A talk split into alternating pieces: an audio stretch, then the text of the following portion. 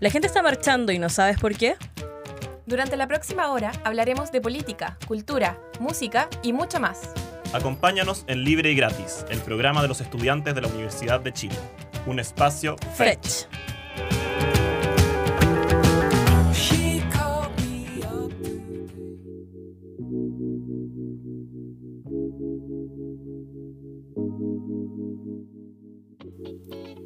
Bienvenidas, bienvenidos, bienvenidas a una nueva edición de Libre y Gratis, el programa de los estudiantes de la Universidad de Chile, acá en Radio Universidad de Chile 102.5 FM. También nos pueden escuchar en radio.uchile.cl y, por cierto, a través de nuestro podcast. Eh, si es que nos está escuchando en cualquier momento, en cualquier lugar del mundo, en eh, libre y gratis, nos pueden buscar en Spotify, en Apple Podcasts, en Google Podcasts, en Anchor y en un montón de plataformas de podcast que existen y que van a salir mañana y que no tenemos idea cuáles son.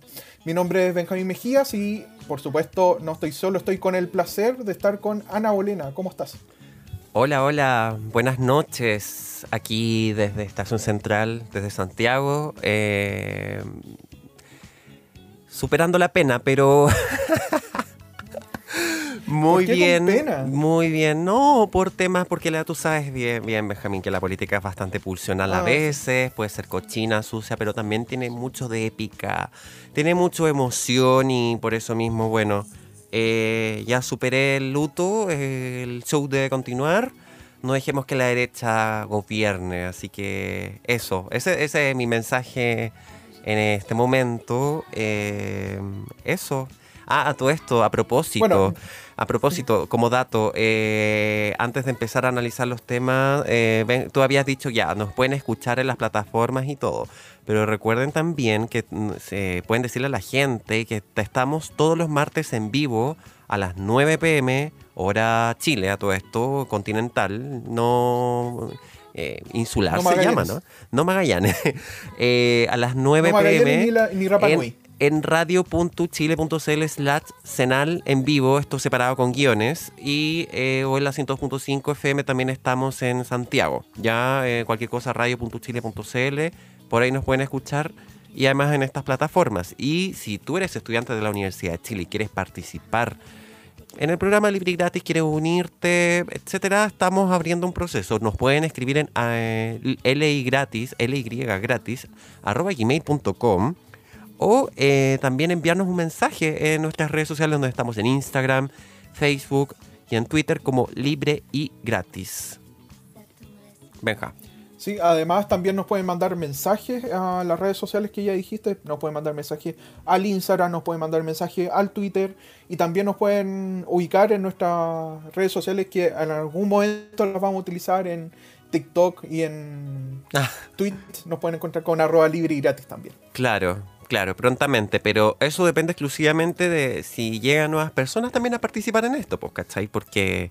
Exacto, eh, así que u- ustedes, estudiantes de la Universidad de Chile, están completamente invitados a sumarse al equipo de Libre Gratis. No importa si ah, ustedes quieren hablar en Libre Gratis, bienvenidas. Están, si quieren participar en, redes sociales, bienvenidos. Si quieren participar en la producción del programa, también con las Sí. manos abiertas van, van a estar, eh, eh, di- vamos a estar dispuestos a recibirlos en el, en, eh, en el equipo de Libre y Gratis. Este es para todos y no importa que sean estudiantes de periodismo, pueden ser estudiantes de, de agronomía, de ciencia política, de relaciones internacionales, de ingeniería, de bioquímica, de lo que sea. Pueden eh, sumarse al equipo de, de Libre y Gratis. Lo importa es que, que sean Mm. estudiantes y que tengan las ganas de participar eh, en un programa que ya tiene 11 años de historia. Uy, sí. 11 años. Vieras tú cómo han cambiado las cosas en Uy, 11 se nos va a años. venir el viejazo ahora. No, no, no. No, no voy a, no voy a, no voy a plantear mi edad en este momento. Eh, yo todavía no soy, sigo siendo estudiante. Así que eso, pero necesitamos gente nueva, rostros frescos, gente que sepa de TikTok, que sepa de estas nuevas tecnologías. Eh, Benja, pasando ya las noticias, bueno, el acontecido en estos últimos días. Yo creo que es necesario, es menester eh, analizar el contexto de lo que pasó el fin de semana. Eh, ocurrieron primarias de dos coaliciones políticas, bueno, que alcanzaron a estar en la papeleta del CERVEL, que fue Chile Vamos y Apruebo Dignidad. Y bueno, con sus Sí. respectivos ganadores, Sebastián Sichel y Gabriel Boric. ¿te parece que revisemos un poco las cifras? Porque da Dale. bastante para concluir lo que, todo lo que pasó el fin de semana, porque no solamente ganó mm, Gabriel Boric por el, como decías tú, por el- la coalición de prueba de dignidad Mm. y ganó Sebastián Sichel, que yo creo que esa fue la sorpresa eh, dentro de la coalición de Chile Vamos, porque todos daban por ganador a Joaquín Lavín. Quizás un poco las proyecciones daban un poco más peleado el tema de Gabriel Boric y Daniel Jadwe, pero en la derecha todos daban por cantado que esta e- era un saludo a la bandera de los otros tres candidatos para eh, dar paso a Joaquín Lavín en la, Pero eso, la- para la primera vuelta de noviembre. eso está muy influenciado, siento yo, con- por las encuestas. Venían ambos alcaldes con unas gestiones, eh, comillas, ejemplares para otras comunas, ¿cachai? Con unos porcentajes muy elevados también. Entonces, igual hay una responsabilidad también de estos grupos de encuestas por andar levantando ciertos candidatos, ¿cachai? Entonces, como que para todos fue una sorpresa en cierta manera. Bueno, igual se respiraba en cierta manera, como que igual uno suponía, como, "Mm, puede ser, puede ser, puede ser. Pero llegó este escenario, una sorpresa para todos. Yo creo que tanto para nosotros que estamos acá de hablantes, ustedes también como oyentes, y también la propia clase política que se les desarmó el naipe. Exactamente, o sea, por ejemplo, te- tengamos en cuenta que en esta primaria votaron 3.143.000 personas, menos del casi el, menos Como del la 2% mitad de- fue del las personas que- los nulos y los blancos, pero el, de los votos, 1.750.000 votaron por la coalición de aprueba de esta coalición de izquierda, eh, alejada de, la, de las tradicionales fuerzas de la concertación, y eh, Chile Vamos, la clásica coalición de derecha, y en la cual iba la UDI con Joaquín Lavín, iba Ignacio Briones con Eópoli, iba Mario Desbordes con RN y iba Sebastián Sistel con este comillas independiente, pero apoyado por, eh, al menos económicamente, por un montón de empresarios. Mm. Y se impuso Sebastián Sichel con 659 mil votos, que representan casi la mitad, el 49% de, los- de los votos que tuvo toda esta coalición, eh, los 1.340.000 eh, votos, y ya mucho más abajo, con 420.000 votos, con el 31% estuvo Joaquín Lavín, y ya como por el para la estadística, el 9,8% eh, se lo repartieron entre Mario Desbordes y Ignacio Briones. Fíjate, no, no, no había percatado esto, que estuvieron, tuvieron casi la misma votación. Tuvieron, lo pasó Briones a, a Desbordes por casi 300 votos nomás. Eh, pero estuvieron empatados en el tercer lugar prácticamente. Y la gran sorpresa, por cierto, fue la prueba de dignidad que superó en votos a eh, la coalición de Chile Vamos por, eh, si no me falla el cálculo ahora, por 400.000 votos. Sí, más o menos. Y eh, ambos candidatos, bueno, Gabriel Boric sacó 1.058.000 votos, pasando la barrera del millón, y Daniel Jadwe sacó 692.000 votos, ¿ya?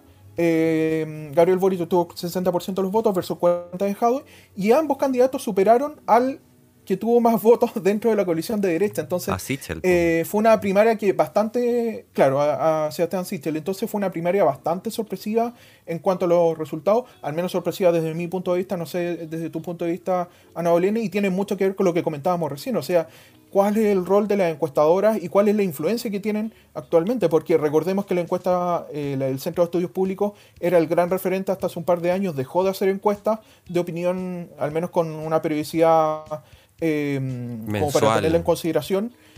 Y ahora la única referente es CADEM y eh, esta Activa. Que, eh, que saca la Universidad Central. Claro, eh, Activa Eh, y Criteria. Pública, algo así. Eh, tú influyes Entonces también. fuera de esa, claro, entonces fuera de esas tres o cuatro en- encuestadoras es Cadem la que tiene más prensa. Cadem, una encuestadora que lo podríamos comentar en otro momento, pero que es una, una empresa que tiene mucho vínculo con el sector político que actualmente Mm. está en el gobierno de Sebastián Piñera y eh, que tiene resultados bastante dudosos, o sea. eh, que pone a, a candidatos, instala candidatos que después al final no aparecen en los resultados. ¿Qué, qué te parece a ti, Ana? Insisto en el punto. eh, hay una responsabilidad ahí gigante por construir imaginarios que en realidad no representan a, a la voluntad del pueblo. ¿Cachai? Yo me quedo con esa sensación. Pero es algo que ya veníamos eh, entendiendo ya en dos elecciones previas con el tema del plebiscito, por ejemplo. ¿Cachai? Donde según Cadem decía que eh, estaba peleado como entre un 49 y 51, ¿cachai? Eh, mm, esa era, es como que te planteaban en eso, o después empezaron a decir no, que sí, probablemente podría alcanzar el tercio de la convención. Oye, sí, justo la Yarna Proboste para arriba, entonces como que empezaron a... Yo, a mí me llama la atención, ¿cachai? Por ejemplo, si tú analizas el universo de personas que responden la encuesta de la Academ, por ejemplo, semanalmente es un universo que, alcanza una saturación, comillas, con 700 personas. 700 personas que deciden por un país. ¿Cachai? Un país que es súper desigual. O sea, como que siento igual que también esa encuesta en particular concentra una opinión de un grupo social metropolitano, urbano, que no considera, por ejemplo, a la población rural, no considera, por ejemplo, otras demandas, ¿cachai? Eh, la metodología súper eh, está alejada, siento, ¿cachai? Y a mí me pasa que CADEM responde más a un Chile viejo que se está acabando, así como también estos otros grupos de encuestas, ¿cachai? Me pasa que eh, est- est- estas elecciones se quedaron chicas para el análisis político y es porque el análisis político justamente está centrado en esto. No le veo más, más profundidad en aquello, ¿cachai? Porque fue, fue algo que a todo el mundo le estalló, o sea, no solamente a Chile Vamos, ¿cachai? Con Sichel, a mí me pasaba que Sichel, en cierta manera, igual representa todo el tema del piñerismo, en cierta manera, ¿cachai? Esta figura de que, aunque es un grupo chico, sigue siendo rentable comunicacionalmente, ¿cachai? Pero entonces por eso mismo también tiene este apoyo férreo de Chadwick, de Piñera, de un montón de empresarios, hasta la Mariana Elwin se metió de colana el baile, ¿cachai? Entonces como que ya el discurso viejo de los partidos políticos también se cayó, ¿cachai? O sea, y ha, ha- ha llegado también a un tal nivel de que la derecha en el día de hoy está muy existencialista, a tal nivel que hay ciertos militantes de la UDI que no están reconociendo a Sichel como candidato, como la Pepa Hoffman. No sé si te cachaste ese cagüín. Dio declaraciones, dijo que no era representativo, que no- él no era de derecha. Entonces, ¿qué va a pasar ahí también? O sea, ¿se va a acabar la coalición Chile Vamos? ¿Esto significa? ¿Qué va a pasar también con Cast también? ¿Cachai? La UDI le va a dar Bueno, apoyo ese, a él. ese es el punto y, y pasemos al tiro a ese tema porque es súper interesante. O sea, eh, cuando estaban surgiendo los resultados y quizás un poco antes, ha sido, es, hacía este análisis como en la cabeza que qué es lo que va a pasar con la distribución de los votos, porque Sebastián Sistel, querámoslo o no, representa, viene de, viene de la democracia cristiana Sistel, ya Mm. viene de como de esta, de esta cultura de derecho de la católica, donde estar más, donde estar de la democracia cristiana es ser de izquierda. Y em, eh, pasó de la democracia cristiana a Ciudadanos, a este partido de Lasco, no sé si te acuerdas. Sí. Y de Ciudadanos centro. pasó después a, a, A la moneda. participar en el, en el gobierno de Sebastián Piñera, claro, la moneda. Y ahí eh, después se unió como candidato independiente dentro de la lista de Chile Vamos, pero Sebastián Sistel, eh, por mucho que no nos guste o nos guste, no sé, no sabemos los gustos de, de nuestros auditores, eh, probablemente lo intillamos, pero no lo sabemos, eh, es un candidato de centro derecha o mucho más cercano al centro que a la derecha. Pero, entonces, está ojo. este vacío para terminar la idea, para terminar la idea. Tengo clarísimo que lo finan- la gente que lo financia es eh, Juan Sutil, como toda esta gente de los empresarios que están vinculados a Libertad y Desarrollo, que están vinculados a Mariana Elwin, a todo este sector. Pero hay una derecha mucho más conservadora, porque quizás Sistel sí responde a los valores liberales económicos y de protección de la, institucionalidad económica del país, la institucionalidad neoliberal del país, pero sí al menos no responde a los cánones tradicionales del catolicismo que caracteriza eh, típicamente a la derecha. Y en ese sentido es muy probable que los apoyos que tuvo Joaquín Lavín se vayan a José Antonio Cast. Y no sería sorprendente que sea que, recordemos que José Antonio Cast, si no me falla la memoria en este momento, eh, tuvo un 7% de apoyo en la elección de la menos. primera vuelta, o 7-8% en la primera vuelta del 2017. Y es muy probable que alcance el 10% en esta Fueron elección. como 500 mil Esto votos. lo digo de pura intuición. Exacto. Además que es probable también que haya una alta participación en las elecciones en, en comparación a las elecciones donde salió Sebastián Piñera en el en 2017.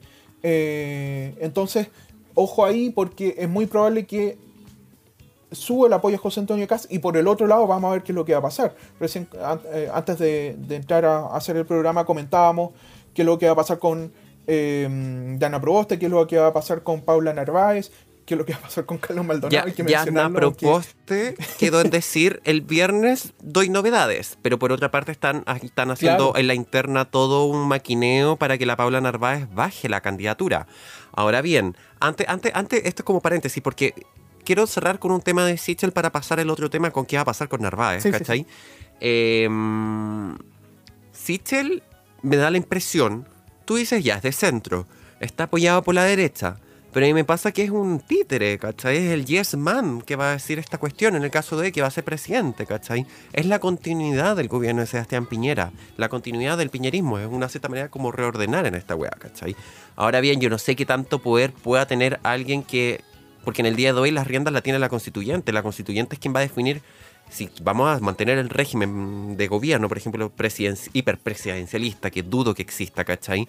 Así también como las funciones también del Congreso, del Parlamento, etcétera. Todo eso lo está definiendo la constituyente. Todas las energías están vertidas allá.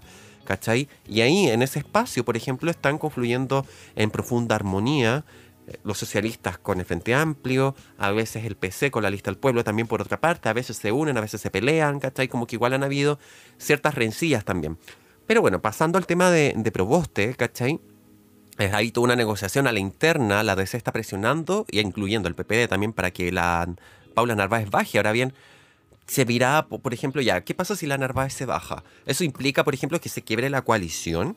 ¿Cachai? O que se mantengan igual en esta, en esta postura donde el PS está como entre ni chicha ni limonada también, porque te, te dais cuenta de que por una parte las sopaipillas apañan, pero por otra parte te dais cuenta de que en el momento en los que hubo, igual ella quiere participar o quieren hacer, quieren hacer entender que ella quiere participar de esa interna, pues, ¿cachai?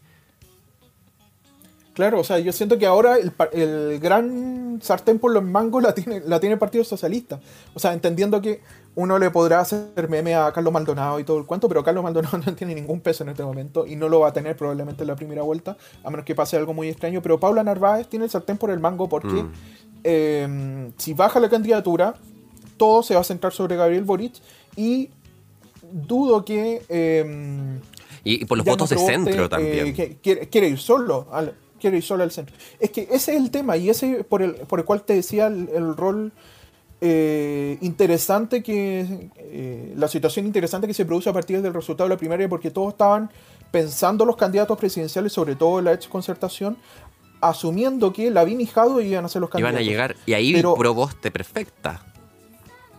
Y Proboste, ahora con, teniendo a Sebastián Sichel a un lado y eh, Pablo Narváez teniendo a Boric por uno de los lados, siento que se les complica demasiado la carrera porque un candidato de primarias, al menos históricamente, ha tenido muchísimo más eh, apoyo y prensa y conocimiento, que es lo más importante, ante la primera vuelta que un candidato que recién se está sumando. Y además teniendo en consideración que Paula Narváez tiene una baja, un bajo porcentaje de conocimiento y ahí Yana Proboste es la que le tiene mayor, eh, eh, mayor ventaja. Y además que también la figura de Proboste, como por mucho que haya trascendido su liderazgo dentro, su comillas liderazgo dentro de la dentro de la negociación del, de lo- del IFE renovado, no me acuerdo el Mm. nombre que le pusieron eh, de, eh, de aumentar estos bonos para, para evitar un nuevo retiro del 10%.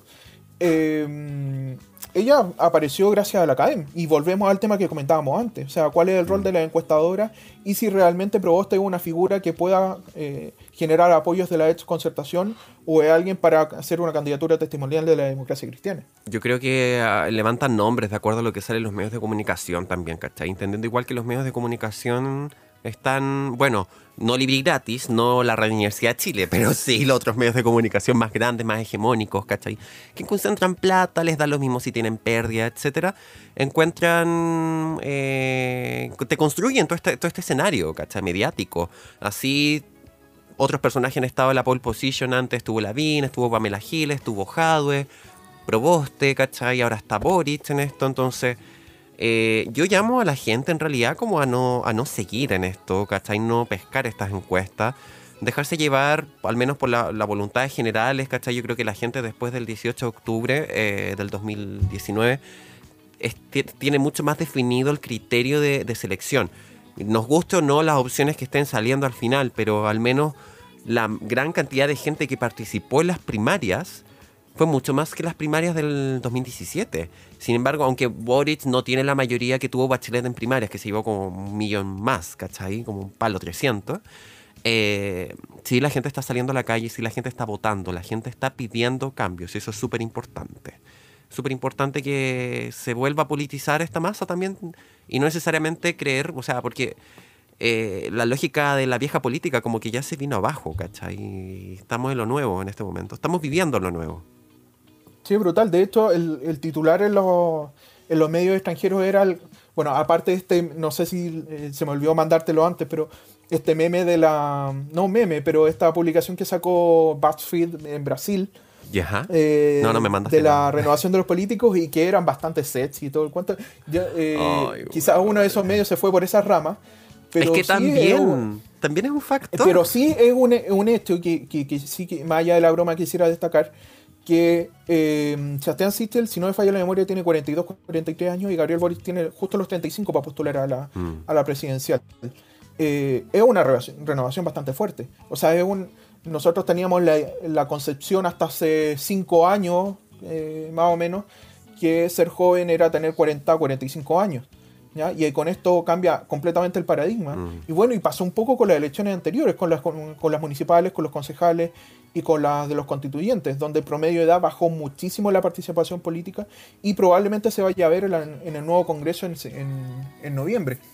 ¿ya? Mm. Y ahora, eh, antes de, de pasar a la canción, eh, comentamos un poquito lo que pasó en la, en la, en la- en la primaria de prueba de dignidad, porque fue Pero- también una sorpresa, no lo vamos a negar, que, que Es que- Daniel Jadwe eh, no, no, no logró la, No, pero la te elección. tinca que eso lo pasemos en el segundo bloque porque tenemos una, una invitada, Mejor, como cualquier, mejor. como todos los programas de Libre Gratis, en el que contamos con personas, etcétera, figuras de relevancia. Vamos a estar con Javiera López, que es actualmente concejala de, eh, por Lo Espejo.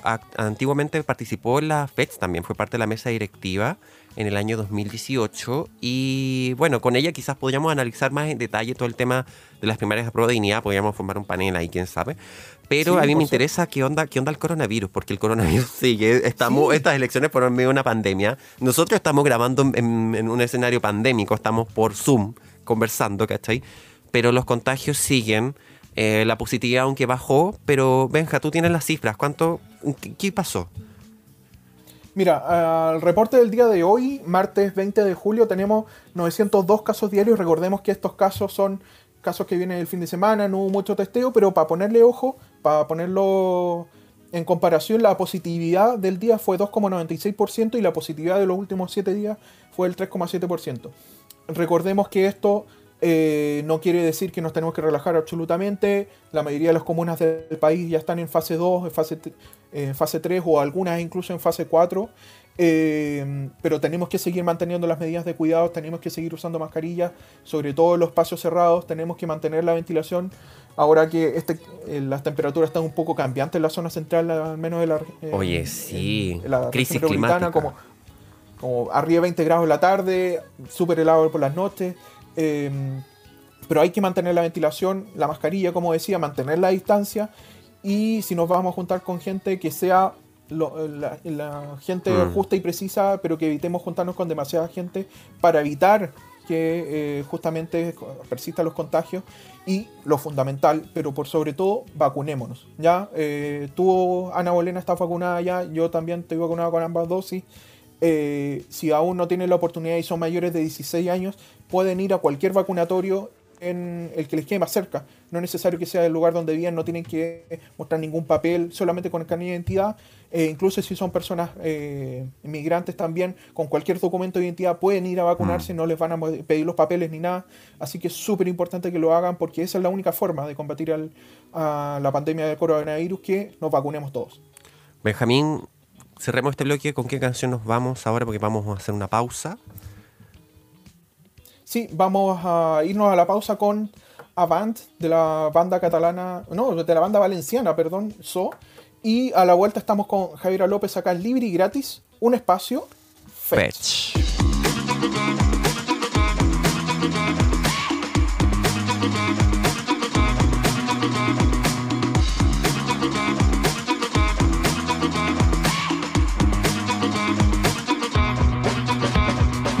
Senyor que s'oxida al sofà, una ment que no troba la boca, una vida que no sap parlar, un profeta més de la derrota, un patriota de la soledat, de deixar-se dur una mascota, un imbècil en autoritat, un sacríleg de la integritat. Cauen les filles anònimes, mort natural, fallen les forces, clima hivernal, tristes i anades, quina postal, un de les llums despedestal, sense homenatges ni flors en corones, com si sols foren persones normals, com si en un món de misèria i de runes fora bonic oblidar. I s'ha intoxicat la mollera, s'han oblidat d'estimar, de veure tan gran la bandera, la vista es comença a cansar. S'ha intoxicat la mollera, s'han oblidat d'estimar,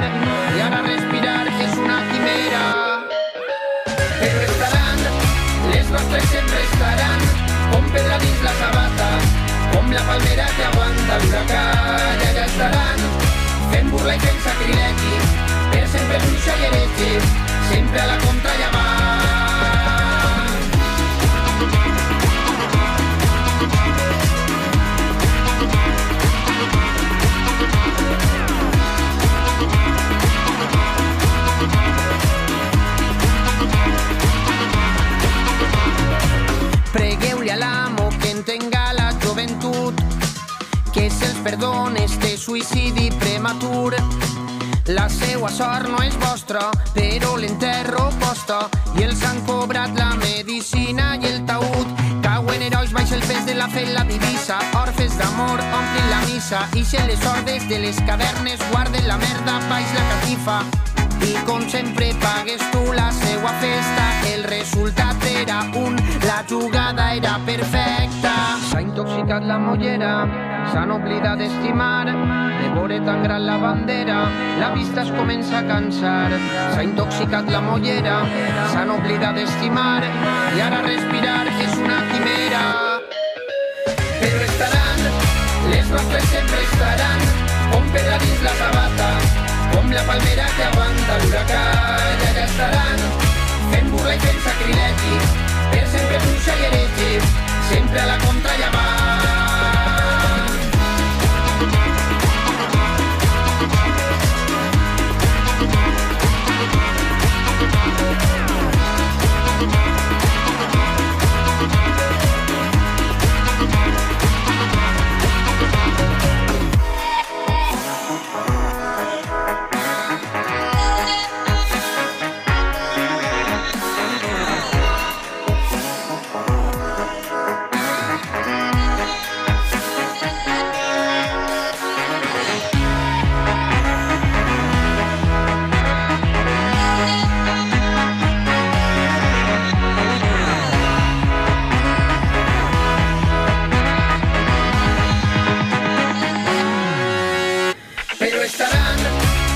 Nostres sempre estaran, com pedra dins la sabata, com la palmera que aguanta l'huracà, i allà estaran, fent burla i fent sacrilegi, per sempre bruixa i heretge, sempre a la contra i avant.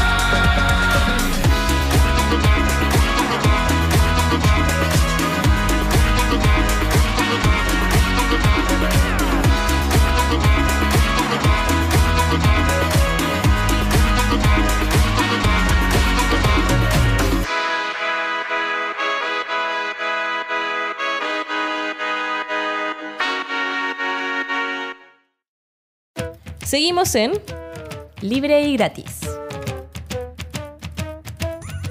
¿Qué opinas de ese tema que resuena en tu cabeza?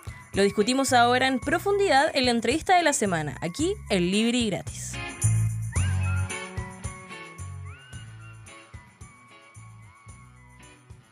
Estamos de regreso en libre y gratis, el programa de los estudiantes de la Universidad de Chile, acá en Radio Universidad de Chile 102.5 FM. También, eh, bueno, 102.5 FM si están en la región metropolitana, pero si están en otro lugar del país o del mundo, nos pueden escuchar en radio.uchile.cl. También nos pueden escuchar los días miércoles a las 9 de la noche en la radio Juan Gómez Mías, radio jgm.uchile.cl. Y nos pueden escuchar en cualquier momento de la semana, en cualquier momento cuando estén eh, aburridos, cuando estén acostados, cuando estén haciendo cualquier cosa, en el metro, en el- la micro, donde sea, en eh, Spotify, en Apple Podcasts, en Google Podcasts, nos pueden buscar como libre y gratis. Eh, estamos junto a Ana Bolena, volvimos a esta pausa comercial y estamos con nuestra invitada, nuestra invitada, eh, volviendo a hacer esto de los Remembers, Ana Bolena, Sí. estamos con una ex panelista de Libre y Gratis, fíjate, estamos con la ex directora de la revista Bello Público, estamos con la ex presidenta del Centro de Estudiantes de eh, la Comunicación eh, ex secretaria general de la FED, si no me falla la memoria, y eh, no sé si me queda algún, eh, algún cargo o algo así eh, por ahí, pero la actual concejala por la comuna del Espejo, Javiera López Layana, ¿cómo estás, Javi? Muy bien, muy contenta. Oh, siento que hay mucha nostalgia en este capítulo. Va a haber mucho eh, futuro nostálgico, como dice la Dualipa. Eso. ¿Cómo están? Eh, bien. Bien, bien. Cu- Cuéntanos tú cómo estás y Sí. cómo, cómo ha sido eh, todo este proceso de, de pasar de la, de la dirigencia estudiantil a ser concejala de una, de una comuna vecina. Porque eh, yo, eh, Ana Bolena está grabando de Estación Central y yo estoy acá grabando de San Miguel. Y bueno, no estamos en la radio, estamos grabando audio solamente, pero desde mi ventana tengo vista a los espejos, pri- vista privilegiada. Así que, eh, ¿cómo, cómo es esto de pasar de la, de la representación estudiantil a pasar a, a ser el, eh, eh, concejala del espejo? Uf, ha sido un proceso súper eh, agotador durante este primer mes, casi. Em, porque si bien la dirigencia estudiantil a nosotros y nosotras nos entrega muchas herramientas, em, también creo que no es posible hacer un como un copy-paste entre ambos lugares porque son espacios radicalmente distintos. Al menos en la comuna donde yo vivo, que es en Lo Espejo, que es una de las comunas más pobres del país, donde hay los peores índices de calidad de vida, donde la pobreza, el hacinamiento, el hambre, eh, son cuestiones, el analfabetismo, que son cuestiones que uno diría, bueno, son problemas del siglo XX, son problemas que hoy día siguen en las periferias de Santiago. Entonces creo que la Universidad de Chile, si bien es un espacio que se ha democratizado la matrícula durante los últimos años, es aún un espacio bastante eh, de elite, eh, un espacio donde eh, hay grupos privilegiados que están ingresando. eh, cada vez son más los que ingresamos. Yo soy parte de una primera generación con estudios universitarios y acá, acá hay mucho, mucho por hacer. Entonces, me voy, o sea, me voy, estoy muy contenta respecto a- a los aprendizajes, pero acá hay mucho por, por nosotros aprender como dirigentes respecto a la labor que vienen haciendo otras personas hace décadas. Eh, acá somos una comuna donde, por ejemplo, fue lanzado el cuerpo de Víctor Jara por los militares, donde hay un, legado histórico súper importante, donde el terror de la dictadura fue súper potente en las poblaciones y donde también hay mucha despolitización también, producto de estos narcos municipios. Entonces es cansador, pero yo veo todo esto como un, un proceso que me llena de, de harta esperanza. Oye, Javi, y a propósito de esto, ¿cómo, cómo sentiste además de lo que mencionáis como el cambio de energía, de administración, como porque igual entró una fuerza joven acá a lo espejo, no solamente tú, sino que también está la alcaldesa ahora, Javiera Reyes, que también ella participó en la FECH, fue vicepresidenta en su época, eh, también parte del pacto a prueba de dignidad, entonces, ¿cómo fue también entrar dentro de, este traspaso de, mando? ¿Qué viste tú ahí? Sí, yo creo que lo más emocionante fue el día del cambio de mando, de que mm, los vecinos y vecinas se volvieran a acercar al municipio de Lo Espejo con alegría y no con eh, el temor de no ser escuchados o de que se les cierre una puerta en la cara. Y yo creo que ese cambio de disposición de liderazgos que eran súper masculinos, o sea, acá en el distrito 13, que para quienes nos escuchan es San Miguel, Pedro Aguirre Cerda, San Ramón, El Bosque, Lo Espejo, La Cisterna, eh, son liderazgos donde esa política en la medida de lo posible básicamente es el responsable o la responsable de cómo vivimos. Acá la democracia cristiana, del PPD, eh, son los responsables de que hoy día tengamos a mucha gente viviendo en la miseria.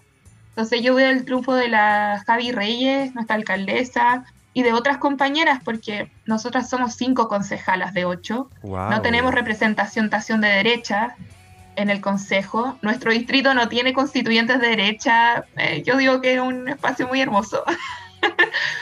Eh, donde constituimos una bancada feminista, la primera bancada feminista en Lo Espejo. Eh, hay mucha expectativa en los vecinos eh, al ver eso.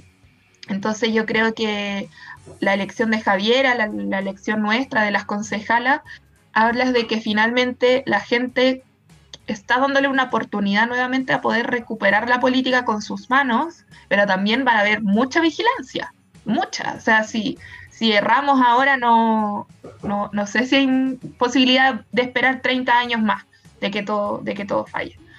Entonces yo, yo creo que ahí tiene que primar el trabajo colectivo. Yo, yo si bien soy de un partido tal vez diferente al de la alcaldesa, como yo siempre he expresado, nosotros vamos a colaborar y cuando haya que hacer las críticas las vamos a realizar, pero con, con el mayor del respeto, no, no hay modo de, de, destruir porque en esta tarea nos necesitamos a muchos y muchas para que el espejo pueda tener una vida más, más digna y sus habitantes, por supuesto. Jai, ¿y, ¿y, con qué te encontraste cuando, cuando se viste la semana pasada en la municipalidad? O sea, no, obviamente te lo pregunto como materialmente, todo el cuento, lo, sí. lo que nos comentabas antes de entrar a la entrevista, como el tema material, eh, comparación con otros municipios, pero en el funcionamiento de la municipalidad, eh, ¿te encontraste algo muy distinto a cómo venir trabajando con organizaciones como tipo FET? O, mm, o te encontraste con, con, no sé, con un caos o, o con un estricto orden, no sé es mucho más complejo el funcionamiento municipal. Eh, yo creo que las federaciones son un espacio de aprendizaje porque uno tiene diálogo con realidades nacionales, pero el gobierno local yo creo que la particularidad es que cada casa que uno hacía puerta a puerta o cada casa o cada caso que vecino te viene a visitar es un micromundo en sí mismo. Entonces, creo que ahí hay una complejidad porque al menos municipios como el nuestro, por ejemplo, con lo que nos encontramos, es que hay déficit, eh, al menos en educación, de más de 3 mil millones de pesos. Eh, en los CEFAM eh, hay ratones, eh, hay chinches, eh, hay condiciones de infraestructuras que son muy, muy precarias respecto a otros municipios. Y yo creo que hay un problema político súper grande que es que hoy día lo, los municipios como el nuestro, donde son urgentes las auditorías, vamos a tener que financiarlas nosotros porque la Contraloría no tiene la capacidad de poner funcionarios ni funcionarias que hagan esa pega, porque los desborda. Y yo creo que el Estado no está muy preparado para ver eh, las consecuencias de cómo se administran los gobiernos locales. Entonces creo que nosotros, por ejemplo, vamos a tomar, tener que tomar la decisión de qué cosas vamos a auditar, porque posiblemente por los pocas lucas que tenemos, son 16 mil millones de pesos, eh, y no sé, el per cápita en un consultorio son 7 mil pesos por habitante, cuando en otros son más de 15 mil pesos, eh, eh, no sé, eh, da rabia, da, da, da, mucha rabia. Oye, y además Pero seguimos. Del, de, además del, pro, del, problema que tú mencionáis, ¿cachai? Como este en particular, el tema de salud. Hay otros problemas, me imagino, dentro de la propia comuna también, donde la gente al final decidió optar por esta opción transformadora. Porque, sí, perdón, hay, hay... perdón, recordemos que Javi eh, no solamente eh, eh, concejala de los espejos, sino que es vecina de los espejos. No es parte de este gran mm. grupo de turistas electorales que, que van a visitar las, las, comunas como, como concejal y después se devuelven a la reina, a Providencia. No, yo soy de acá. Mi familia llegó en el año 59. Es fundadora de una de las poblaciones de acá, de la, de la Clara Estrella. Y hay varias problemáticas, está salud, está educación, en medio ambiente hay un montón de, de, de despilfarro en cómo gestionamos la basura, hay un prejuicio súper grande que son los sectores más acomodados los que pueden reciclar, pero tenemos experiencias como el municipio de La Pintana donde hay una buena gestión de los residuos, al menos yo mi prioridad va a ser medio ambiente, desde los feminismos, hay grupos colectivos, de, ahí menciono siempre las chicas de diversidad Lo Espejo, que es un colectivo de chicas trans y que problematizan qué significa ser trans en el, la zona sur, donde es mucho menos sexy y glamuroso que, que muchas eh, de los rostros que tal vez vemos eh, en la prensa y donde queremos instalar la discusión de educación sexual integral en las poblaciones. Eh, entonces hay un montón de problemáticas y problemáticas eh, que tienen que ver con la, la transparencia, nuestro exalcalde Miguel Bruna dejó desbaratado en la unidad de control del municipio. En seguridad, ¿qué decir? Acá vemos cómo ponían cantidad de carabineros en Plaza Dignidad, pero anda a meterte a un barrio donde el narcotráfico es a la luz del día. No tienen los huevos para ir. Mm. Eh, entonces creo que hay un abandono constante del Estado chileno respecto a comunas como las nuestras del cual tiene que hacerse cargo y yo creo que ahí el rol que van a cumplir el gobierno regional es clave. Y también hay un rol de fortalecer al municipio y sacarle de esta lógica clientelar, porque yo no voy a ir a ofrecer una torta a una junta de vecinos, ¿cachai? Mm. Yo vengo a, a, devolver el sentido de la importancia de la política que, que tiene. para una herramienta para transformar vidas, porque allá la política de acá, la política dejó de ser útil. Entonces, creo que ese es un desafío que tampoco va a alcanzar en cuatro años. Yo creo que son varios, varios años más que, que se nos vienen para reconstruir ese tejido social, que la dictadura, pero sobre todo la política en la medida de lo posible destruyó. Y caso de, por ejemplo, de problemas de desfalco, ¿hay, hay visto algo? No sé, que haya, haya abierto una bodega y aparezca en Renacín, por ejemplo. ¿no? Mira, em, acá no hubo eso, hubo algo peor, creo yo, que hay de las 5.000 cajas de mercadería que se entregaron el año pasado, eh, producto de estos fondos que entregó el Estado, mm. solo sabemos del destino de 1.300. ¿Qué pasa con, las, con, las, con el resto? Entonces ahí básicamente lo que se hizo es que se jugó con el hambre de muchos pobladores. En Lo Espejo el año pasado hubo al menos 75 puntos de ollas comunes, 75. Eh, hoy siguen funcionando varias más, hay algunas que han bajado, eh, pero hay comedores populares como el comedor Pierre Dubois que viene trabajando hace seis años. Entonces, el hambre es un problema político acá y veíamos como una gestión las entregaba a cambio de un voto. O sea, esa, ese virus es el que tenemos que erradicar y el que tenemos que poner todas las vacunas posibles para sacar de acá. Ese yo creo que es lo, más grave y en educación, que decirte, sobre sueldo. Sobre sueldo, sueldo funcionario fantasma. Hoy día fiscalizando me encontré con algunos personajes del, ex gobierno de Miguel Bruna en, en departamentos eh, que uno dice, porque alguien que no tiene las competencias eh, de un educador o de un juzgado está haciendo esa pega? ¿Qué favores se están devolviendo ahí? Con eso nos encontramos acá.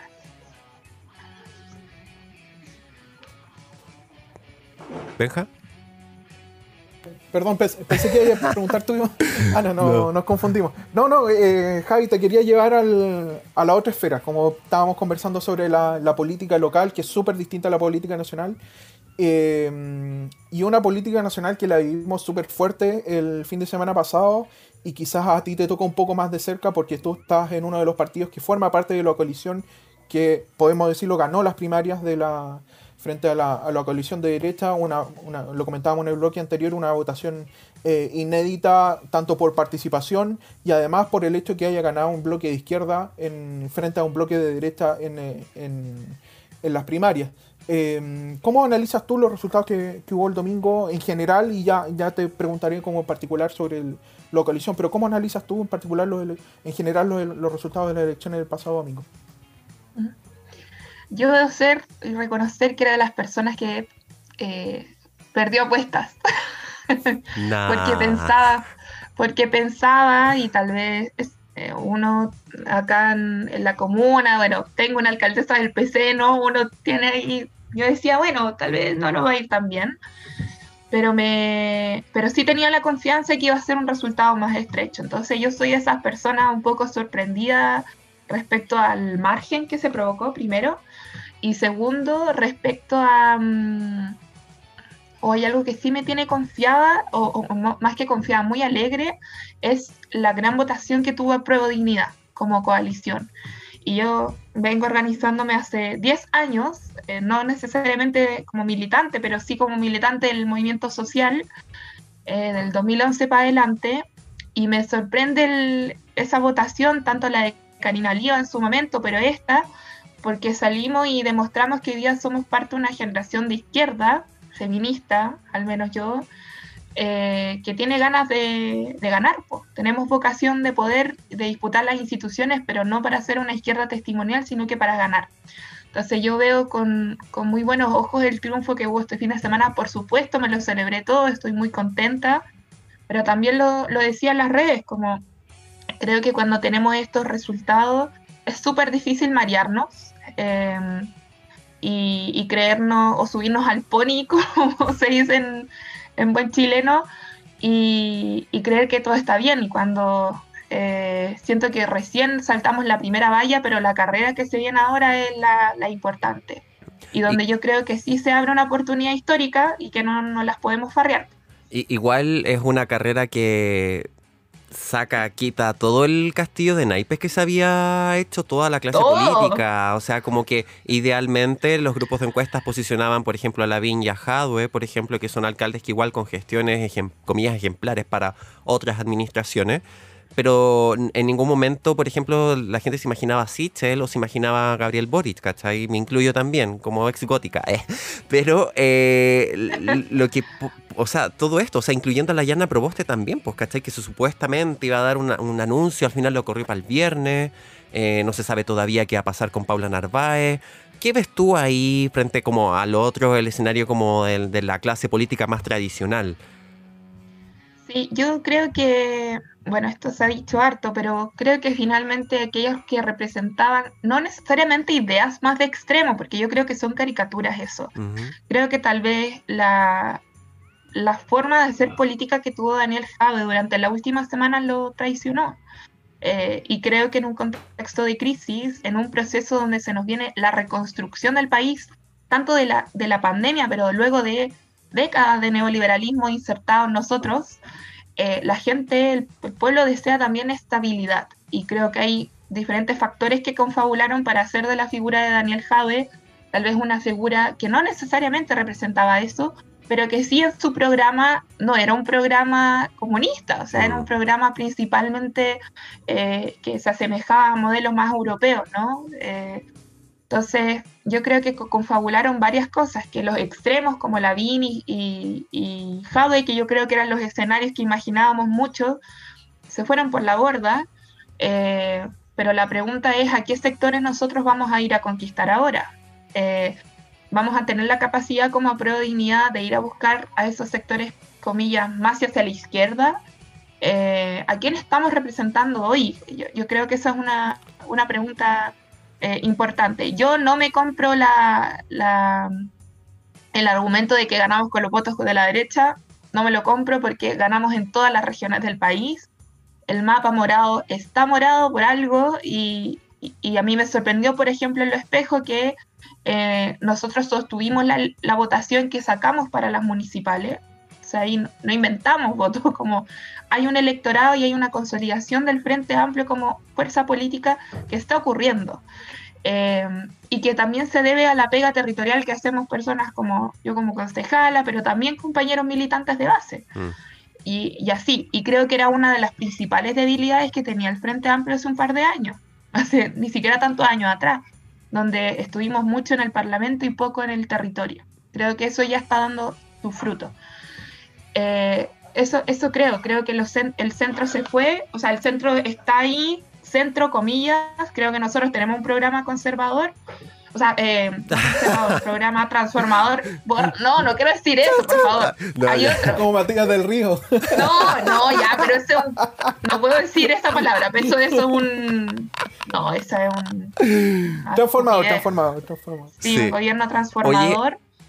Entonces, creo que también, y creo que también le faltó autocrítica Daniel. A mí me hubiese gustado mucho que el tono que tuvo en su último discurso hubiese sido el tono de las últimas semanas. Mm, sí, coincido ahí con el tema de- del manejo comunicacional. No, no fue el, el más correcto. De, de hecho, como que en cada debate se iba desinflando también. A mí esa fue la impresión que me dio eh, Hadway. Pero también, por otra parte, igual, no sé si estarás de acuerdo, tú como periodista también. O sea, como que también igual la prensa influyó en cierta manera, como en generar ciertas preguntas tendenciosas, como para ellos, comer, eh, tema política exterior es Cuba, Venezuela y era, ¿cachai? Como países con... Es lo que preguntó la Camila. caída. Claro.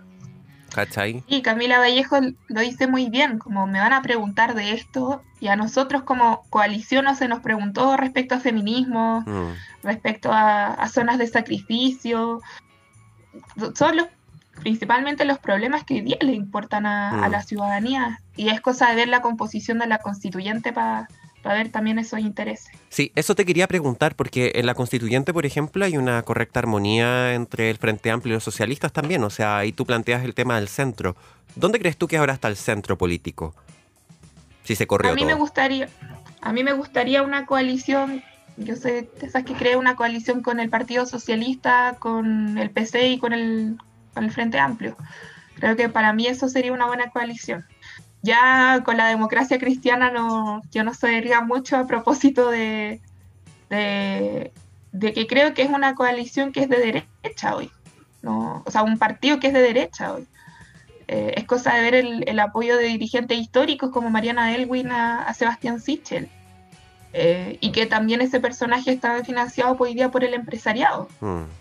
Eh, para mí, la democracia cristiana, si bien hay sectores de, ese grupo que tal vez tienen la figura de Frey, eh, Frey Padre, hoy día no es una coalición, o, que hay sectores como Yana Proboste que son más de izquierda, creo que también ellos van a tener que hacer la lectura de si eh, divide y vencerás, va a ser lo que efectivamente beneficia al pueblo y tengamos la capacidad de sacar a la derecha a fin de año. Espero que no, espero que, que, no se presenten o, o que lo resuelvan de, de, otra manera, pero creo que le haría mucho, mucho daño porque la ciudadanía habló durante este fin de semana. Jai, eh, estamos conversando con Javiera López Layana, concejala de Lo Espejo, ex dirigente FED, ex eh, panelista de Libri Gratis, muchos sets. Y eh, eh, Javi, te quería preguntar sobre eso mismo que, que, tocabas, ¿cómo es el escenario para la primera vuelta y evidentemente para la segunda vuelta en diciembre? Y, para y para las elecciones del Congreso, pero principalmente para las presidenciales de noviembre y diciembre. ¿Cómo ves el escenario y cómo ves la correlación de fuerzas entre la izquierda, entre el centro y sobre todo entre la derecha? ¿Y cómo tú crees, te, te compras este, que, que, la derecha puede que no pase a segunda vuelta o que hay una omisión de la concertación en la primera vuelta? Yo creo que la concertación, espero que eh, reflexione y no se presente a, esta...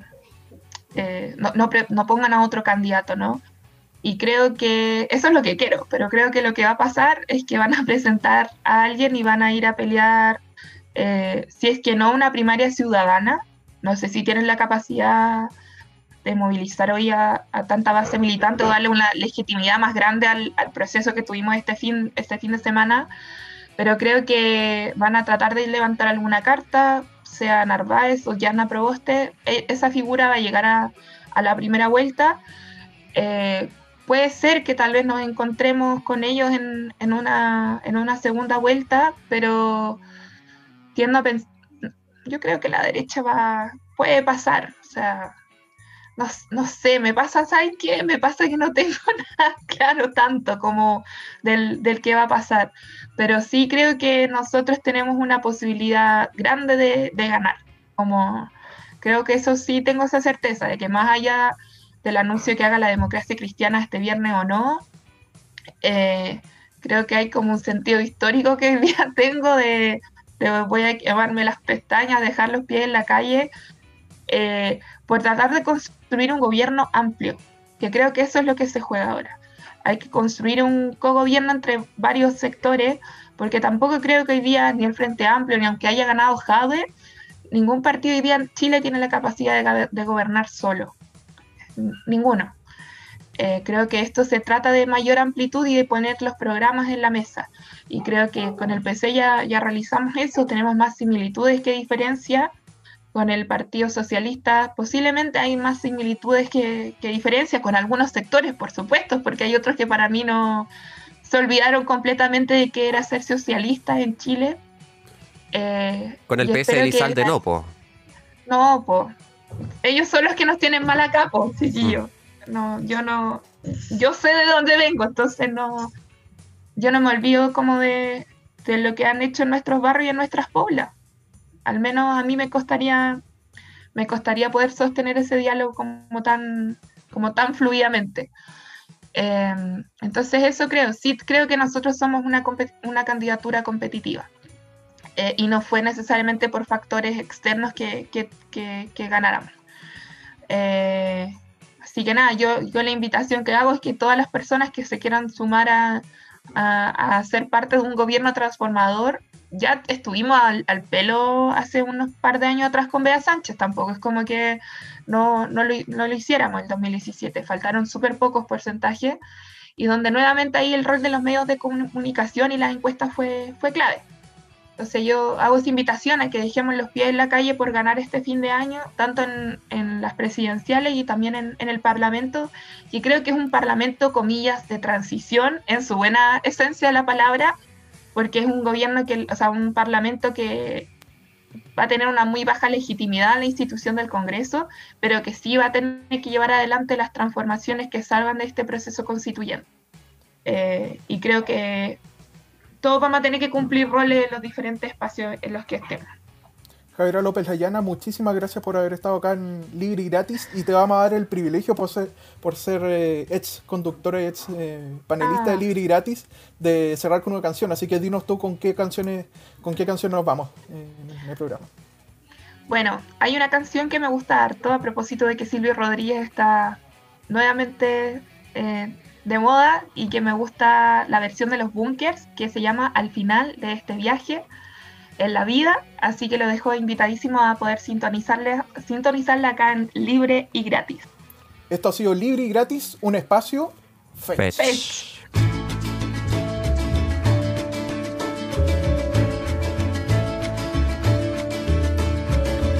Al final de este viaje la vida quedarán nuestros cuerpos hinchados de ir a la muerte, al odio, al borde del mar. Al final de este viaje la vida quedará nuestro rastro invitando a vivir. Por lo menos por eso es que estoy aquí. Somos prehistoria que tendrá el futuro. Somos los anales remotos del hombre. Estos años son el pasado del cielo. Estos años son cierta agilidad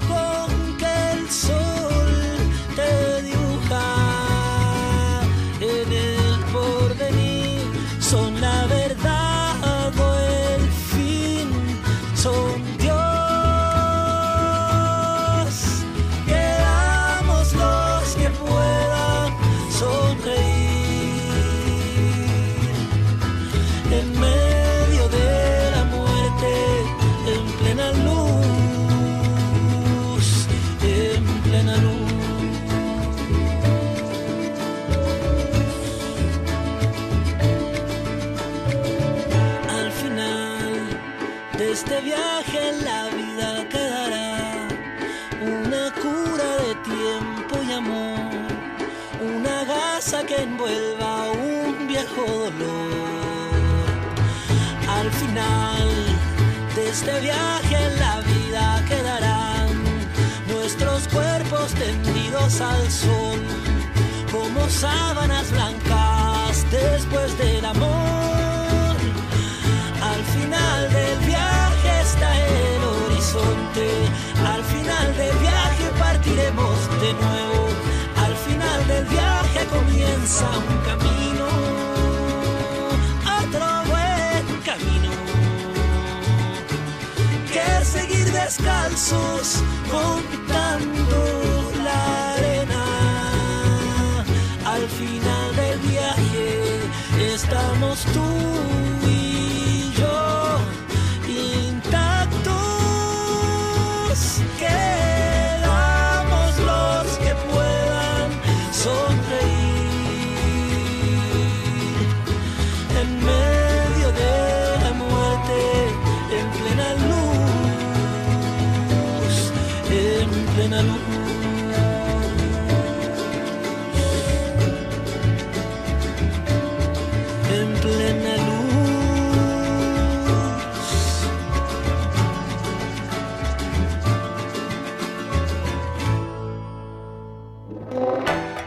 Terminamos el programa de esta semana, pero nos volveremos a encontrar el próximo martes a la misma hora. Mientras tanto, búscanos en nuestras redes sociales o vuelve a escuchar nuestro programa en radio.uchile.cl. Esto ha sido Libre y Gratis, un espacio Fetch.